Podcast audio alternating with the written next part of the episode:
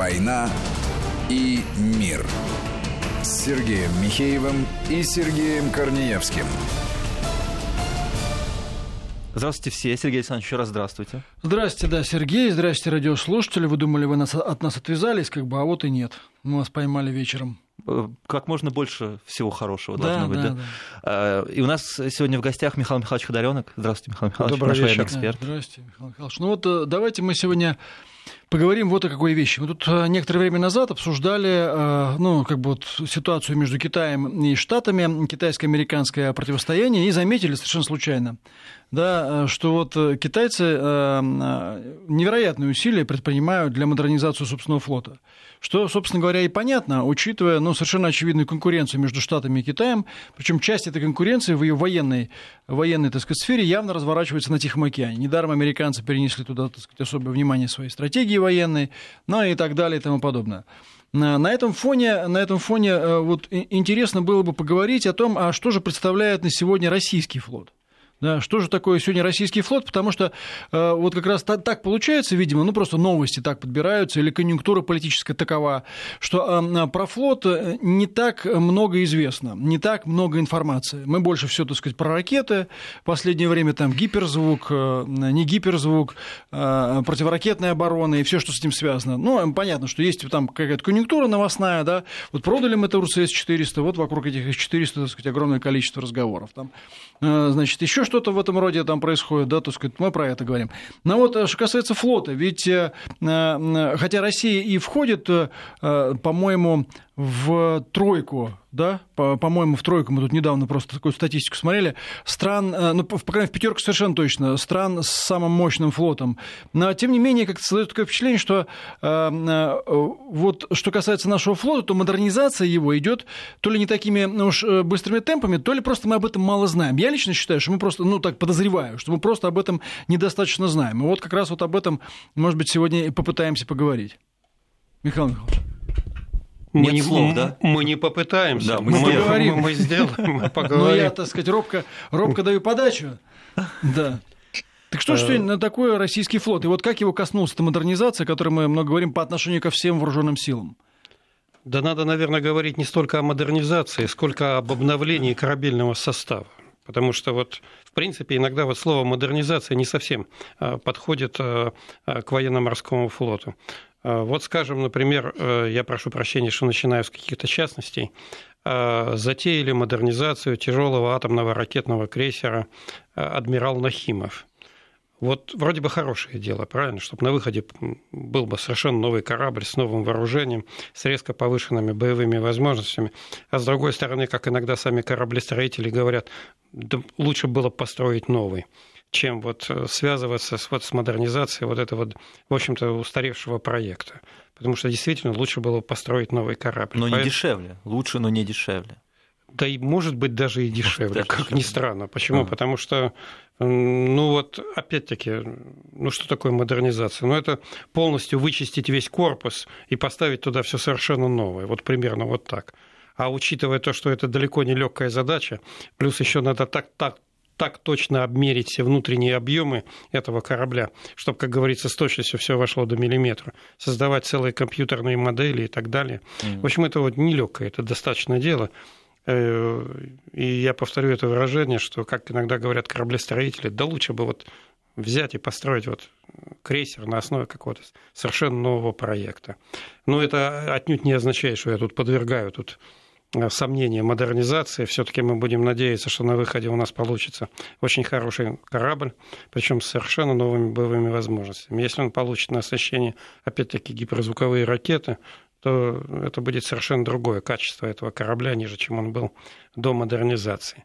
А теперь в целом о флоте. Вот что надо сказать тут, прежде чем приступать к общефлотским делам, что ничто не зависит вот от состояния экономики, как современная армия и военно-морской флот, говорили классики марксизма-ленинизма. Так вот, флот, он еще больше зависит от состояния вот, экономического комплекса страны, от состояния финансовой, финансовой системы. Вот, э, Почему? Э, Ну, понимаете, вот, например, э, чтобы построить э, авианосец или вообще крупный большой корабль, это по большому случаю по большому счету это показатель вот здоровья э, страны в целом. Вот, как Потому бы что это... надолго планируется, да? То есть это очень сложно, грубо говоря, э, и дорого. Ну, во-первых, э, вот представим себе вот тяжелый атомный ракетный крейсер. Здесь есть так называемая кооперация соисполнителей. Наряду с Объединенной судостроительной корпорацией есть еще определенная кооперация соисполнителей. И это, ну, я думаю, что 5-6 тысяч предприятий, это во-первых. Э, для которые, одного корабля. Для одного корабля, которые должны работать строго по графику, поставлять все э, в сроки, все оборудование, потому что там, начиная э, а потом ведь многие современные корабли, вот, например, тот же самый авианосец, та же самая атомная подводная ракетная лодка. Это ну, передний край достижений науки и техники. Я вот позволю себе такое э, коммунистическое банальное выражение совершенно. Но это действительно так. Потому что, например, на той же самой атомной подводной э, ракетной лодке есть все, что изобретено человечеством. Вот есть ну, решительно все. Начиная, например, с самых э, современных и, продв... и, прошу прощения, продвинутых средств связи, например, связь на сверхдлинных волнах. Вот, например, чтобы поставить задачу атомной подводной ракетной лодки, которая находится на глубине пуска, там, ну, надо, до нее надо, надо же как-то достучаться, правильно? На каким образом? Вот на сверхдлинных волнах. А что такое сверхдлинные волны? Вот узел связи. Вы можете представить себе узел связи, э, который занимается передачей вот э, команд боевого управления на подводную лодку. Это примерно 20 антенн, каждая из которых выше 300 метров, к примеру. Ну, вот это такое сооружение. Это То только... есть, если так попроще, для того, чтобы пробиться сквозь эту толщу воды, да. нужна гораздо более сложная и такая мощная техника, чем просто... Чем вот позвонить, например, Чем просто да? дроном управлять там, да, или да. позвонить, да. да. Да нет, это еще раз говорю. Она вот на подводной лодке, например, там есть, ну, все вот специальности, которые только можно себе представить, например, баллистические ракеты есть, есть ядерное оружие есть, есть. Э, торпеды самые современные есть, есть всякая энергетика. Э, Атомные реакторы, если да. Э, ну, а, опять-таки, все, что изобретено, всякие турбины, генераторы, электромоторы, ну, опять-таки, самые современные. И тут еще плюс ко всему, плюс ко всему, что ведь самое еще главное в подводной лодке, один, одни, а, один из самых главных показателей, это малошумность, правильно? А малошумность достигается чем? В первую очередь, высокими технологиями и культурой производства. Вот если нет ни того, ни другого, вы никогда на выходе не получите малошумной подводной лодки. То есть своего рода, если государство строит вот крупные корабли, авианосцы, тяжелые атомные э, крейсера, э, к примеру, то это все-таки это показатель финансово-экономического здоровья. Не можете построить, значит, нездоровы или нет возможности. И не надо ссылаться там, что типа у нас другие планы, да вот я хотел, но не успел и так далее. Признайтесь честно, ну не в состоянии. Вот. Вот и все. Поэтому, что же касается, вот, опять-таки, возвращаясь на фарватер наших рассуждений, как говорят моряки, ну, конечно, вот 90-е э, годы, э, начало 2000-х, это было самое бедственное время для нашего военно-морского флота. Он существенно потерял и в корабельном составе, и в базировании в связи с распадом Советского Союза. И новые корабли длительное время вообще не строились, не и, закладывались. инженеров не было, которые могли это сделать. Они стали пропадать. И э, очень большие потери, опять-таки, в кадровом составе, составе были. И вот самый печальный пример, наверное, мы вроде бы гордимся этой лодкой 885-го проекта «Северодвинец», но ведь ее строили больше 20 лет, больше 20, 22 или 23 года сейчас, если так на вскидку мне вот память не изменяет. Ну, это вообще совершенно невообразимый срок строительства головной подводной лодки. А почему? То открывалось финансирование, то закрывалось, то она нам нужна, то она нам не нужна. И вот, наконец-то, слава богу, построили, ввели. За это время проект кардинальный раз, несколько раз перерабатывался. Почему? Потому что сейчас вот еще в строительстве кораблей есть такой нюанс. Ну, например, само железо, э, иногда, как говорят э, кораблестроители, началось формирование корпуса корабля. Вот у них такое выражение есть. Ну вот, к примеру, пока корпус формируется, пока идет достройка корабля на плаву, э, может смениться поколение радиоэлектроники и потом в связи с микромедиализацией и переходом на, новые, вот, на новую электронно-компонентную базу. Ну, например, раньше гидроакустический комплекс на подводной лодке занимал там полтора отсека, а сейчас одна стойка, к примеру. И э, в течение двух-трех лет все это еще радикально обновляется. То есть э, железо не поспевает э, за смены, так сказать, электронной начинки корабля. Вот даже, даже такие вот моменты есть. Ну так мы сейчас, вот вы просто сами задали вопрос, вернее, не вопрос, а вы сказали, вот если вы можете, то это одно, так сказать, если не можете, другое. Так мы сейчас можем или не можем? А, давайте сначала начнем, что мы можем и что не можем. Можем построить авианосец. Вот я, опираясь на слова специалистов, говорю, можем. Вот технически для строительства авианосца технически нет никаких препятствий. Есть и соответствующие верфи, есть и специалисты. Весь вопрос в чем заключается? Нужно нам это или нет? Э, ну, э, во-первых, э, есть ли деньги, и во-вторых, надо все-таки сформулировать вопрос, нужно ли это нам. Я, например, считаю, что с одной стороны, даже у американцев идет горячая полемика. И вот они совершенно недавно высказывали даже, вот они никак не могут ввести в боевой состав флота авианосец Джеральд Форд, вот этот... Последний самый. Не, самый последний уже Кеннеди спустили. Ага. А это предпоследний, ну вот они, ага. вот это, это из новой серии авианосцев. Э, ну, там проблемы какие-то у них с самолетоподъемниками, э, с лифтами подачи авиационных средств поражения, с аэрофинишерами, с главной энергетической установкой. Ну, нам бы их проблемы, они их решат. Тут вот не надо, у нас иногда чрезвычайно любят злорадствовать вот по поводу каких-то американских проблем, о которых они объявляют открыто. Но это мелочь. Ну, это, это детские болезни, они это все ведут в строй. У них полемика по другому поводу идет, что типа корабль стоимостью 13 миллиардов долларов не слишком ли дорого у них возникает первый не вопрос. Не окупается в плане решения каких-то задач. А второй вопрос. Ну хорошо, если там бомбить Афганистан с этого авианосца, это одно дело. Там не получишь ответа. А вот как приблизиться на этом авианосце к Китаю? У которого есть корабельные ракеты типа ДФ-21, которая на расстоянии там, несколько тысяч километров может по этому авианосцу, я прошу прощения за выражение, изрядно жахнуть. А и для трен... этого она и задумана. Видимо, она и да? задумана для этого, как противокорабельная ракета. И возможности Китая с каждым днем возрастают. К слову говоря, в Китае идет такое бешеное строительство военно-морского флота, что Петр I обзавидовался. Нам говорили, сколько-то прям много чуть, стоят. Чуть ли там не 12 авианосцев стоят на стапеле. Якобы. Хотя я не уверен, что это правда, но это есть насчет, такие... насчет авианосцев у меня большие сомнения, да. а вот насчет эсминцев, да? эсминцев да, самых передовых проектов, ага. типа 0,52 и их разновидностей. То есть это, да, просто одновременно вот в постройке больше десятка эсминцев. Угу. Что касается авианосцев, ну ведь они вот такой сейчас путь пройдут. Вначале они пригнали э, недостроенный авианосец с Николаева сделали его, ввели в боевой состав флота. Сейчас уже они начинают, э, построили уже свой проект. Потом не сомневайтесь, не сомневайтесь, выйдет еще и э, авианосец уже в классическом его варианте, без всякой подпрыгивающей палубы. И у них, во-первых, ну, как это, денег у них там, ну, море, кадров квалифицированных, которые получили уже европейское вполне образование, э, пруд пруди. А это хорошее образование для строительства авианосцев европейское именно? Э, ну, во всяком случае, европейские и американские университеты mm. во всех рейтингах стоят на первом месте. К сожалению, не наши mm-hmm. университеты, тем более областных городов. Ну, я говорю об этом с горечью в голосе, но это действительно так. И амбиции непомерные у Китая, потому что оно распирает же страну вот от возможностей, от желания. У нас, например, еще ни одного километра высокоскоростных железных дорог. У них там уже десятки тысяч. А сейчас идет дискуссия, может, и не надо нам. Но вот я, у нас я читал, нет, реально, да. скажите сразу, или не можем, или денег нет, или еще что-то. вот не, не надо, надо дискуссии. Не, не надо. Не надо дискуссии. Как это при, при, при размерах такой страны не надо высокоскоростных магистралей?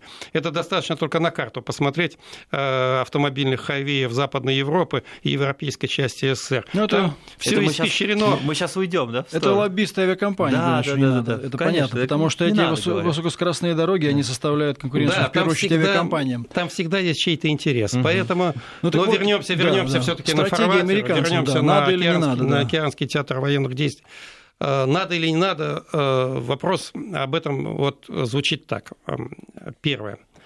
Если, опять-таки, это я к нам обращаюсь, это мы сами должны себе сказать. Я, я это повторяю э, и повторял не один раз, и еще и буду повторять. Если вы считаете, то есть все мы, себя великой державой, в том числе и в военном отношении. А что это означает на практике? То, что мы можем проектировать э, военную мощь и военно-морскую мощь в любом районе Мирового океана и земного шара, то тогда нам авианосцы нужны. Ну, то есть, грубо говоря, если у нас есть операции, которые мы э, гипотетически э, так сказать, можем планировать или осуществлять, и мы, которые могут так сказать, шляться там, на расстоянии тысяч километров от значит, нашего побережья, значит, нам нужны подобные корабли. Да, нам нужны не, не, не, даже не корабли, нам нужны, опять-таки, когда вот затевается строитель, какая-то крупная кораблестроительная программа, то э, не один же авианосец нужен, а все, что к нему причитается. То есть мы отправляем же не один авианосец в море, а отправляем оперативное соединение – ну, можно его по-всякому назвать, боевую группу, которая там должна включать, например, в себя 2-3 крейсера, там, 3-4 эсминца, несколько многоцелевых атомных подводных лодок, суда обеспечения. А если необходимо высадить еще морской десант, то универсальные десантные корабли, к примеру, вертолетоносцы, э, суда снабжения, какое-то командование к этому морских перевозок надо предлагать. То есть вот когда мы пытаемся решить эту задачу, вот такая вырисовывается проблема. Э, Ее надо решать комплексно, потому что, ну, как бы забыл один гвоздь, и, и все покатилось к, извест, к известной матушке. Так немцы пытаются перевести наше одно ругательство, так получается вот примерно так. Вот. Поэтому, опять-таки, в строительстве флота надо мыслить Э, десятилетиями, а то даже и набором нескольких десятилетий. А чем, так... кстати, авианосец хорош для проекции силы? Ну, я понимаю, что вы, по-моему, рассказывали когда-то, что с него можно быстро и незаметно ударить, тогда как на аэродромах группировка, когда готовится к вылету, там это можно засечь. Заранее. Да нет, дело даже не в этом. Да? Дело даже не в этом, потому что все-таки э, даже современные истребители-бомбардировщики, скажем, ну, обладают определенным радиусом действия. Э, ну, скажем, 1000, 1500 километров, 1800 километров а если потребуется, решить боев... потребуется решать боевую задачу, ну, например, в за Боливии, 10 например. тысяч. Да. В Боливии. Ну, я Но... случайно сказал это слово. Нет, ну, ну наш, наши союзники, да. наши союзники, они могут быть и по всему земному Конечно. шару. И нет, если ракетно-ядерная война, тут, конечно, никакие ни авианосцы, ни самолеты не нужны. А если война с применением обычных средств поражения, то э, в целях, опять-таки, еще раз повторю, если мы великая держава, у нас могут быть интересы по всему земному шару. И этим и измеряется военное величие державы. Это никакие не фантазии, это просто вот, ну, суровая а, стратегическая арифметика. Ну, заявила себе как великой державе, а не можешь проецировать силу. Ну, значит, ты... Значит, это просто слова. Значит, ты а, просто вот слова, интерес... и не совсем ты великий. Интересно, вот, ну, ну, скажем, то, что происходит сейчас, это одно, да, но мы еще к этому вернемся. А вот почему Советский Союз не строил авианосцев? Там, у нас же было там масса интересов. Ангола, Мозамбик, там. То есть, ну, по всему, и э, Центральная Америка, там, Никарагуа, Куба, ну, в эти в азиатские страны, там, тот же самый Вьетнам, э, и все, что, ну, все, все, что... Корея, да, большое количество... Рядом, да. Ну, Корея недалеко как да. раз, да. Вот большое количество, на самом деле, всевозможных, так скажем так, геополитических проектов, отстоящих как раз, вот как раз-таки на тысячи и тысячи километров. Но Советский Союз почему-то этого не делал, или не мог делать, или не хотел. А как говорят в пехоте иногда, докладываю информативно. Ага.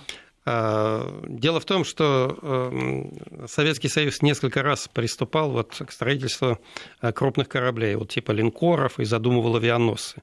Но так и не удалось построить ни одного линкора. Э, промышленность еще на тот момент, вот на тот момент, я сначала говорю о линкорах, о линкорах советской постройки, проекта 23, а промышленность еще не отвечала в полном объеме поставленным. Это была непосильная задача э, для э, кораблестроительной промышленности Советского Союза в тот момент. А чтобы построить авианосец, нужно, нужно как минимум 30 лет спокойного поступательного развития промышленности, спокойного, без кризисов, без срывов. Потому что, опять-таки, это не только один стапель, не только один сухой док, не только одна вера. Это вся промышленность. Потому что, еще раз говорю, кооперация а, с исполнителями будет 5-6 тысяч предприятий, и вплоть вот до того, что, опять-таки, вот на данный момент, например, у нас многих типов самолетов нет даже для, чтобы укомплектовать вот авиагруппу на авианосцы. Вот, ну, ну нет, их, физ... их просто нет, потому что их нет, как иногда пишут э, объявления на дверях магазинах, совсем нет. Вот еще. Надо только приступать к проектированию, например, самолетов палубного базирования, например, дальнего обнаружения, mm. противолодочных самолетов, других там типов еще. Есть только, есть только пока в палубном варианте истребители. Но этого недостаточно для комплектования полноценного крыла. Но Советский Союз, казалось бы, мог это начать делать. Нет, дело в том, да. что вот, вот, вот в чем беда. Да. Вот в чем беда. Советский Союз по уровню своей промышленности был готов строить авианос. И уже проекты были готовы. И уже, собственно говоря, начиналась их закладка. И в этот момент, ну, раз, и все рухнуло, развалилось. Утонул Советский Союз. И утонул Советский Союз. Да. Вот, вот, а он уже, был, он уже технологически был готов. Ну и к тому же время, к тому же все время шла вот эта ненужная дискуссия. Вот ну, не нужно. Надо, ну, надо, не, надо, не надо, надо, не надо. Это отрывало столько времени, сталкивались там всякие глупые мнения. Очень много зависело от, иногда вот от мнения первых лиц государства которые иногда вот объявляли, например, авианосец – это оружие агрессии. Э, потом начинали фан- всяческие фантастические проекты там сооружать, типа вот с, это, э, с подпрыгивающей палубой, как ее иногда называют. А подпрыгивающая это что значит? Как ну, это, это вот трамплин. Это ведь... вот то, что на Кузнецове вы можете видеть. Ну, вот... И то, что на варяге, которые продали китайцам, тоже. Вот Ага. А Гречка в свое время был такой министр обороны, если кто Андрей Антонович Гречка, кто, кто призывал. До Язова. Да, да не задолго а, до Язова. Задолго, задолго до Язова это был все-таки человек э, достаточно прагматичный, и он говорил, не надо ничего выдумывать вот есть американский проект авианосца, вот берите один к одному, потому что они значительно дальше продвинулись в строительстве кораблей этого типа. Ну, они Нет. начали их строить фактически с начала века еще. У них и как Но, бы и школа как бы более... А вообще-то, как ни странно, многие законодатели авианосной моды, авианосной моды, это англичане. Да, они же первые да. начали делать такие корабли. Вот, к примеру... А японцы скопировали? Или у японцев Японцы в основном, японцы а. позднее начали, и а во многом они копировали ага. тоже. А, а что касается вот современных авианосцев, то на них многие изобретения, вот, ну, чисто, как говорится, чисто английские. Вот, например, система посадки, вот так называемая мидбол. С крюком? Нет, крюк – это когда э, самолет находится на глиссаде снижения палубной, то э, светотехническое обеспечение посадки, ну там огни соответствующим образом горят. То есть, если он чуть-чуть больше приподнялся, там одна комбинация огней. Если чуть-чуть ниже, другая комбинация огней. А если он на правильной вот глиссаде снижения с правильной скоростью, то горит ровная, например, там зеленая полоска огней. Ну, чисто английское изобретение, мидбол. Потом вы обращали же внимание, что на авианосцах палуба, например, она Скучно. размещена ага. под углом э, к продольной оси корабля. И это под определенным углом. Вот этот угол равен 10,5 градусов. А что это дает? Почему именно 10? Разбег и больше. Э, Дистанция разбега а. и посадки больше. Ну и даже не есть возможность там и на второй круг уйти, и палубу удлинить. Но вот э, англичане Именно 10,5 градусов. А англичане экспериментировали, экспериментировали, вот 10,5 градусов получился оптимум. Американцы, кстати говоря, в этом плане, они вот э, взяли лучшее от, э, от английской практики э, сооружения этих кораблей. 10,5 градусов, вот такая палуба. Вот, потому что надо же обеспечить взлет, и надо одновременно обеспечить и посадку. И, и с учетом геометрии кораблей. Вот так выбирали, выбирали. Нет, получается 10,5 градусов. Mm. Однако так что... англичан сейчас, по-моему, только один авианосец остался, Invincible, и, по-моему, ну, больше Дело нет. в том, что, как Збигнев Бзежинский назвал Великобританию, Великобританию, это великолепная геополитическая фигура, ушедшая на покой. Ну и в самом деле, вот как бы это ни, ни была хороша жизнь в Англии, но вот атомный ударный авианосец соответствующей авиагруппы им построить уже ну, очень трудно. Очень трудно. Сделаем небольшую паузу, послушаем новости и вернемся. Михаил Ходоренок у нас в гостях. «Война и мир» с Сергеем Михеевым и Сергеем Корнеевским. И у нас Михаил Ходоренок в гостях. Мы продолжаем. Да, мы флот. продолжаем, но давайте все-таки вернемся вот к нашему, так сказать, к, наш, к состоянию нашего современного флота. Вот а, как, он, как его можно характеризовать? Да? Ну и, кстати, вот тоже интересно, а наша военно-морская стратегия на сегодняшний день, она вот какова? То есть вот там финансовое состояние понятно, или она у нас под финансовое состояние подверстывается? Да дело в том, что стратегию-то можно, знаете, какую вот за сутки нарисовать такую, что дух типа мама не горюй, да? дух захватит. А когда э, тебе скажут, сколько тебе выделяется денег и как может выглядеть твоя кораблестроительная программа, ну, собственно говоря, аппетиты значительно умеряются. Что у нас все что у нас хорошо? Давайте начнем, что у нас хорошо. Все-таки идет строительство, идет обновление э, морских стратегических ядерных сил. А, то есть закладываются, строятся, вводятся в боевой состав лодки 955 проекта «Борей». Это уже хорошо. Мы говорили о, подводной лодке 885-го проекта «Северодвинск». Так вот, идет сооружение, и будет построено еще шесть таких лодок, но уже по откорректированному проекту 885М. Много это или мало? Ну, маловато, я считаю. Ну, что такое 7 лодок? 7 лодок – это даже до одной дивизии не дотягивает. А, то есть ДПЛ, дивизия подводных лодок. Но опять-таки, сколько дали денег, настолько и построили, правильно? Вот, но я а считаю, сколько бы в идеале бы надо было? Да, да штук 30. 30 вот, штук, в, да? вот в идеале, как минимум. Ага. А опять-таки идет у нас строительство э, фрегатов, корветов, малых ракетных кораблей. Э, но опять-таки не строятся пока корабли вот типа Э, крейсер типа эскадренный миноносец. А почему, кстати, отказались от таких крупных кораблей, в принципе, или нет? Э, ну, Говорят, что они знаете, не так нужны. Вы знаете, ну, как вам сказать? Ну, вот как вам сказать? Ну, например, наш, ну, какой-нибудь малый ракетный корабль, ну, 8 пусковых установок, например, ракет «Калибр». Это мало. Или, много или мало? Если на американском эсминце там э, типа Orly Bird Flight 3, там, к примеру, 120 этих пусковых установок, ну, разница есть, наверное. То есть там 8, нужно столько же, а лучше 8, в два раза больше. Да. Вот как-то есть разница, mm. наверное, да. Вот. Тем более, если, например, у нас ни одного эсминца сейчас практически в боевом строю нет, э, ну, типа с таким вооружением, как у американцев. Там еще остались эсминцы 956 проекта, э, но, но им уже и лет немало, и э, они вооружение их уже не вполне отвечает поставленным задачам.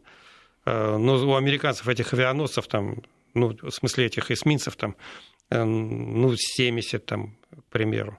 20 с лишним крейсеров, а у нас. Ну, мы, наверное, Я не... не говорю, что нам надо а, равняться. Мы не сможем просто. Мы не сможем, да, это мы не сможем поднять вот такую тяжкую у них ношу, как бюджет страна, сколько, в 10 раз экономика. Больше, чем у нас. Да, военный. Вообще военный бюджет э, американский и наш э, многие специалисты пытались сравнивать, но как-то не получается, потому что ну как-то вот ну не раскладываются по одинаковым статьям ага. наши военные расходы и американцы. У них там у них там совершенно другое.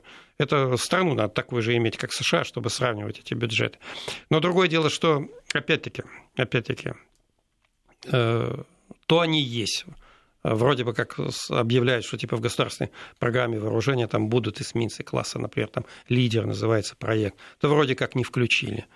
Вот, поэтому наши корабли пока, ну вот корабли все-таки э, не дальней морской зоны, скажем так, 3-4 тысячи тонн, это все-таки маловато маловато для амбиций государства, которое заявляет о своих, так сказать, о своем военно-морском величии.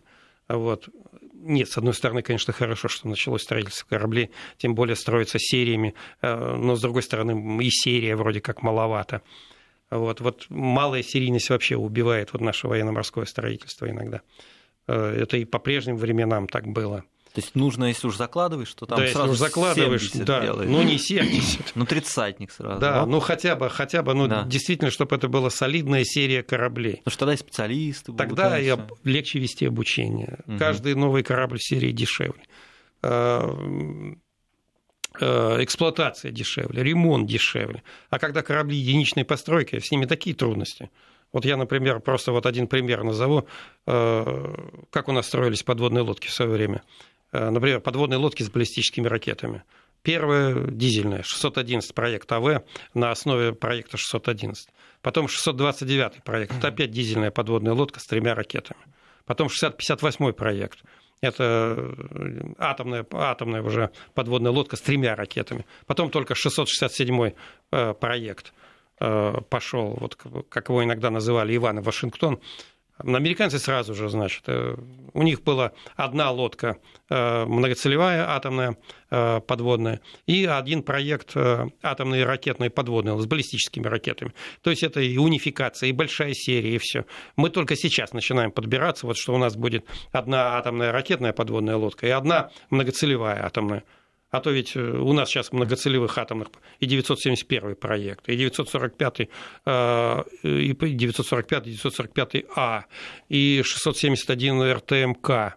Ну, ну а это, это вот еще наследие такое советское? Или, советское. Или, или это вот 90-е Ну, вообще-то за 60 с лишним лет строительства атомного подводного флота все таки как-то к двум кораблям-то, наверное, можно было прийти. Ну, примерно такая же чехарда и э, с многочисленными проектами надводных кораблей.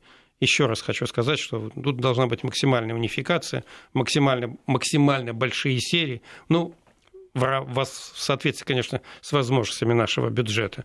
Вот. И все-таки, ну, я бы так еще сказал, что до океанского нам флота, который позволил бы выполнять боевые задачи в любом районе Мирового океана, ну, еще как это, ну, немножко далековато. Конечно, у нас, слава богу, мы, у нас начали осуществляться дальние походы, там корабли иногда ходят там и в Тихом океане, и в Атлантике далеко, и в Южных морях. Но, тем не менее, это все-таки походы единичных кораблей, а не соединений. Вот опять в чем дело. Что... А почему в советское время такая, вот вы сказали про чехарду, ну а почему в советское время такая чехарда вот тоже была? То есть, ну, э, вот, э, то есть, вроде бы, вроде бы какая-то более осознанная была политика в этом отношении. Но дело в том, что вот э, однозначно, однозначно, однозначный какой-то ответ вот на это дать достаточно трудно, поскольку там э, замешиваются интересы и отдельное конструкторское бюро, mm-hmm. и разных предприятий, и влиятельных фигур. Э, вот без учета каких-то личных интересов, без учета личных интересов в истории советского ВПК вообще невозможно ничего понять.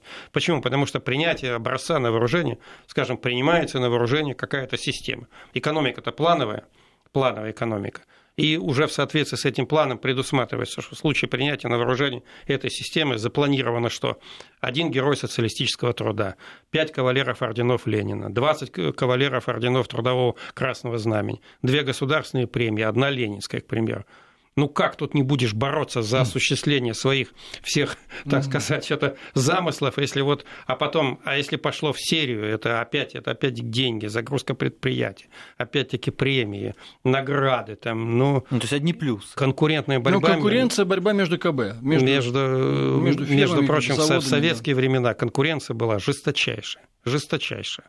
Вот. И по этим иногда... А иногда просто стоял вот так вопрос, что вот, ну, два одинаковых образца вооружения, э, примерно с схожими характеристиками. Но Леонид Ильич Ленин, э, Брежнев, Леонид Ильич Брежнев принимал решение, а будем ставить на вооружение оба. Потому чтобы люди хорошие. Люди хорошие, да. и, и в Днепропетровске люди хорошие, и в МИАСе люди хорошие, к примеру. Ну и загрузить предприятие тоже как-то. И вот как отказать, например. Ну, правда, было и, было, были времена Хрущева, когда он решил, что теперь... Вообще ничего ничего не будет. Теперь нужны только ракеты, а все остальное можно попилить на металлолом. И говорят, попилил немало. А, ну, кстати говоря, а, атомный подводный, атомный ракетный флот Хрущев не обижал. Вот. При нем вот это все бурно развивалось, поскольку это он рассматривал это как еди, еди, а, одно из немногих э, средств противодействия э, всемогущему американскому флоту. Вот. Он больше нападал на э, сухопутные войска, на артиллерию, на классические, скажем так, виды вооруженных сил и рода войск. Ну, а вот атомное подводное судостроение при нем развивалось семимильными шагами, и этот флаг подхватил Леонид Ильич Брежнев. И при Леониде Ильиче Брежневе вообще в истории нашего э, подводного э, кораблестроения и в развитии военно-морского флота наступило так называемое «золотое десятилетие» когда чуть ли не каждый вот год сдавали, э, флоту передавали по 10 атомных подводных лодок. Вот оно так и вошло в историю. Золотое десятилетие. Ну вот то, что рассказать, это тем, тем не менее было нерационально. Ну, безусловно, безусловно. Да. Безусловно. Ну, конечно, ну куда так столько проектов? Причем все... А потом, знаете, это иногда это вело ведь к самым трагическим последствиям. Потому что один конструктор на своем проекте сделает так, а другой так. Вот, например, на одном проекте какой-нибудь э, вентиль, вентиль да. закручивается в одну сторону, и он умеет решающее значение там, для э, безопасности корабля, а на другом проекте он закручивается в другую. И в экстренных ситуациях вот из-за этой мелочи гибли подводные лодки. Вот просто так, что человека перевели э, на службу с другого проекта, а он... Э, ну, в экстренной ситуации он не сообразил. Ну, автоматически начал действовать, как на своем предыдущем проекте, а там эта задача решалась совершенно по-другому. Вот. Из-за этого были вот э, тяжелые происшествия, связанные с гибелью подводных лодок и гибелью экипажа. Вот даже вот так. Поэтому мы вот сейчас так выходим, что у нас будет одна атомная ракетная подводная лодка, ну, с баллистическими ракетами, и один, и одна многоцелевая. Вот. Один тип имеется в виду? Да, один тип, да, один проект. Один проект, проект. Как, говорят, как говорят, там один проект. Вот. Ну, действительно, куда же куда ж столько разных проектов? Угу. Ну вот э, как раз э, мы, раз мы подошли к этому вопросу, давайте теперь поговорим о будущем. А вот каким, э, на ваш взгляд, да, была бы оптимальная конфигурация нашего флота, вот если так смотреть, скажем, ну, вперед лет на 20-30? Мне все-таки представляется целесообразным в составе флота иметь вот оперативные соединения с авианосцами. Вот. Возможно, я, значит... А сколько штук? Ну, видите, вот нельзя строить один корабль. Нельзя, вы уже Нельзя. объяснили, Ну да. почему? Ну, ну вот он на ремонте и все, и куда, и как, и как Но авианосцев бы- много не построишь, тут разоришься. Ну вот, э, Вы же сказали, Ну, вот 13 миллиардов долларов стоит американский, ну и наш где-то в такой же. Да? да, примерно, в, В примерно в, той же, в той же категории. Да. Но все-таки вот, например, в моем представлении, в моем опять-таки, все-таки как милитарист по Да, своему сказать, сознанию. Известный милитарист. Да, и человек-то совершенно агрессивных настроений в этом плане.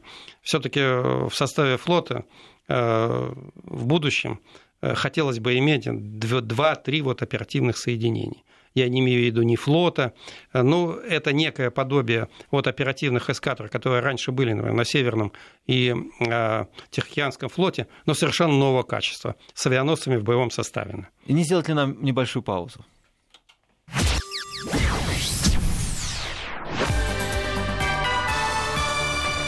Вести ФМ. Михаил Михайлович? Да, Три, давайте продолжим, да, четыре, это да? важно, да. Да, Про будущее. Да. Мгм. Опять-таки, опять-таки, чтобы в, в составе нашего флота были корабли э, с самым современным оружием, включая гиперзвуковое. Опять-таки, по своим характеристикам они должны быть сравнимы с лучшими кораблями э, наших э, гипотетических противников или партнеров, опять-таки. Ну, я имею в виду, что э, если у нас там 8 УВП, универсальных э, вер- вертикальных пусковых установок, а у них 128, то это как-то не в нашу пользу, говорит подобный Это расклад. неправильно. подход, Это да. неправильно. Потом все-таки, вот, например, у них э, значительная часть кораблей, значительная часть кораблей обладает потенциалом стратегической противоракетной обороны.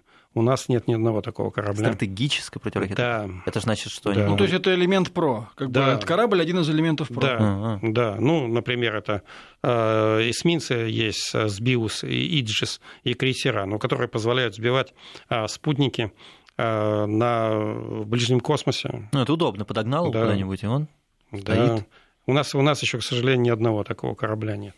И, конечно, э, опять-таки, возможности наносить высокоточные удары по береговым объектам на расстоянии нескольких тысяч километров. Это тоже очень важное качество. Сейчас уже это есть на расстоянии, там, примерно, полторы тысячи километров. Калибр. Да. Но хорошо бы, конечно, 3, 4 и 5, чтобы было. И такие работы, кстати говоря, ведутся. Тоже калибр будет, только Да. другой.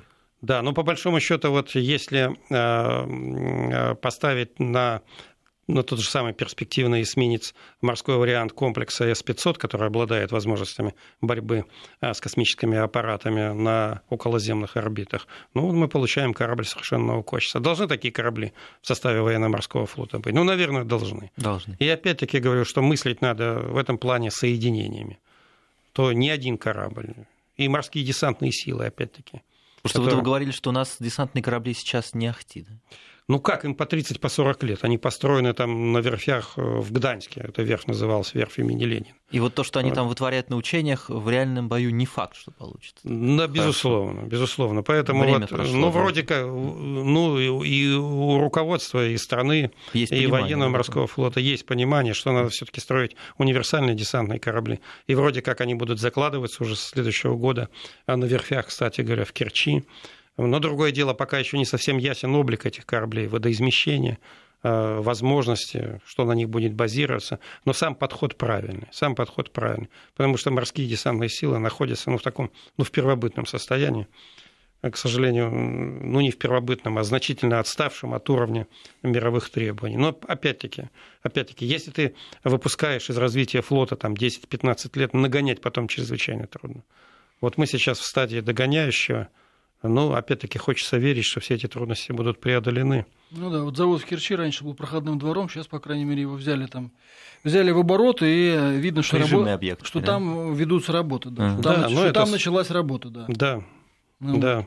Но Понятно. опять-таки там стапель изрядных размеров, краны и так далее.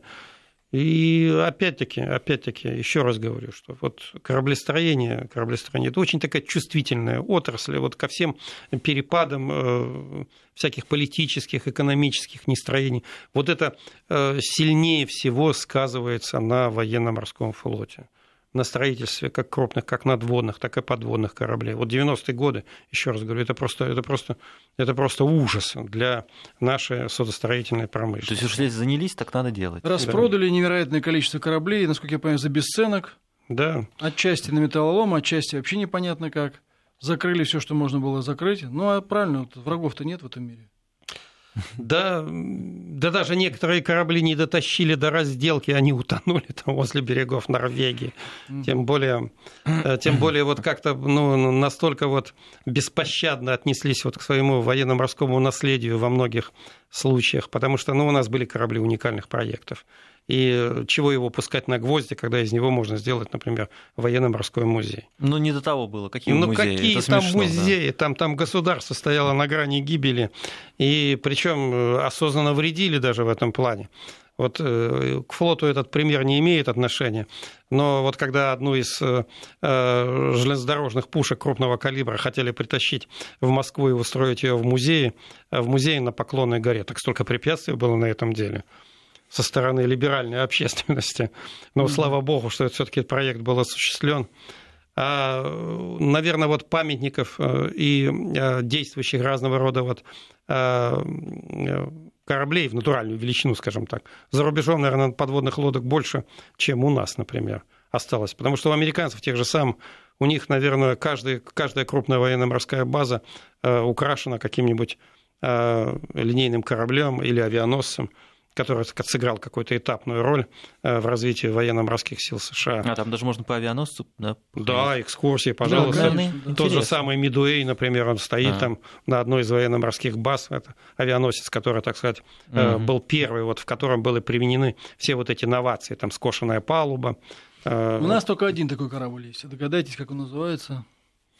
Аврора, что ли? Да что тебе снится крейсер ну, Аврора, да. да? Да нет, я немножко поправлю. Есть памятники, есть подводные... Ну, в Севастополе еще, да? А, нет, в Севастополе в, Ново... в Новороссийске, в Новороссийске, а, Новороссийске. стоит крейсер Михаил Кутузов, проект, откорректировано проекта 68. Тоже его чуть на гвозди не порубили. Вот. Очень красиво. Насчет вредительства, мне кажется, это э, такое вредительство было на уровне Э, ну, от, от настоящего вредительства заканчивая просто идиотизмом, да, который приравниваться должен был к вредительству, потому что, если честно, там даже вот таких вот э, иногда даже невозможно было уловить и финансовую выгоду от этого, насколько, насколько все было так вот, ну, с какой-то с, просто с ненавистью, с ненавистью к собственной стране, с ненавистью к ее, так сказать, наследию э, все делалось. Иногда там даже и, вот вы правильно сказали, что там что-то даже утонуло по ходу дела, то есть и денег-то никто никаких не получил в конечном итоге. Вот, лишь бы как бы угробить. Мне кажется, там хватает что, а там разберемся, как-то так. А если бы вот даже тот, тот же самый корабль, который там сыграл какую-то вот, ну, этапную, важную роль нам в развитии нашего военно-морского флота, если его поставить там в виде э, плавучего памятника музея, то за несколько десятилетий он, наверное, бы и оправдал свое существование поскольку, ну, все, все-таки там наверняка же вход бы был бы платный, ну, небольшая плата, но тем не менее, вообще вот эти объекты, они очень посещаемы, их, э, она привлекает внимание всех, потому что каждому интересно побродить по боевому кораблю. Ну, например, э, в той же самой Великобритании, например, мало того, что он сохранился, так они его еще любовно отреставрировали. Вот корабль Нильсона Эм, на котором он принимал участие в Трафальгарской битве «Виктория». Парусный корабль, там необычайно красивый, там со всеми пушками, там все стоит, пожалуйста, заходите, смотрите, любуйтесь. На этих же, на таких же объектах, между прочим, и патриотическое воспитание как раз проходит. Да. Молодежи в том числе. Я тоже думал, что это можно еще деньгами не все измеришь, потому да, что еще есть вот этот вот эффект да. очень полезный, да? Да. Несомненно. Да. И все-таки насчет будущего здесь у нас уже совсем мало времени осталось. А под какие задачи, вот это совсем только провокативный вопрос, под какие задачи, вот вы говорите, э, соединение авианосное и все такое прочее, под какие задачи? Да, грубо говоря, вот если раньше у нас было довольно большое количество дружественных стран, которые нуждались на самом деле в подобной, в том числе, поддержке, то сейчас что? Дело в том, что мы подчас и не можем угадать вот эти задачи, которые вот попробуй-ка угадай, что там у нас будет через 10, через 15, через 20 лет. Тут, с одной стороны, желательно, конечно, угадать вот эти задачи, действительно быть таким прозорливым стратегом, смотреть на многие годы вперед. Но дело в том, что иногда даже вот затачивать флот на выполнение какой-то конкретной задачи, иногда даже и очень опасно. То есть он как-то должен быть как-то вот... Э, универсален универсален или, как иногда говорят, сбалансирован. Ну, мало ли какие задачи придется решать. А если ты, например, заточил его ну, сугубо для одной задачи, ну, для обороны побережья и все. Или для ну, ядерной воз... войны. Да, или для ядерной войны. А ситуация изменилась. А ситуация изменилась. А у тебя нет кораблей, которые позволили бы решить вот эту внезапно возникающую задачу. Вот тут иногда, э, вот когда э, бывает такое дело, так лучше все-таки лучше все-таки в этом универсализм. Вот такой подход применять к строительству. То есть будем надеяться на то, что все-таки мы будем обладать такими инструментами, которые будут пригодны для решения любых возникающих задач. Спасибо, да. до свидания. «Война и мир».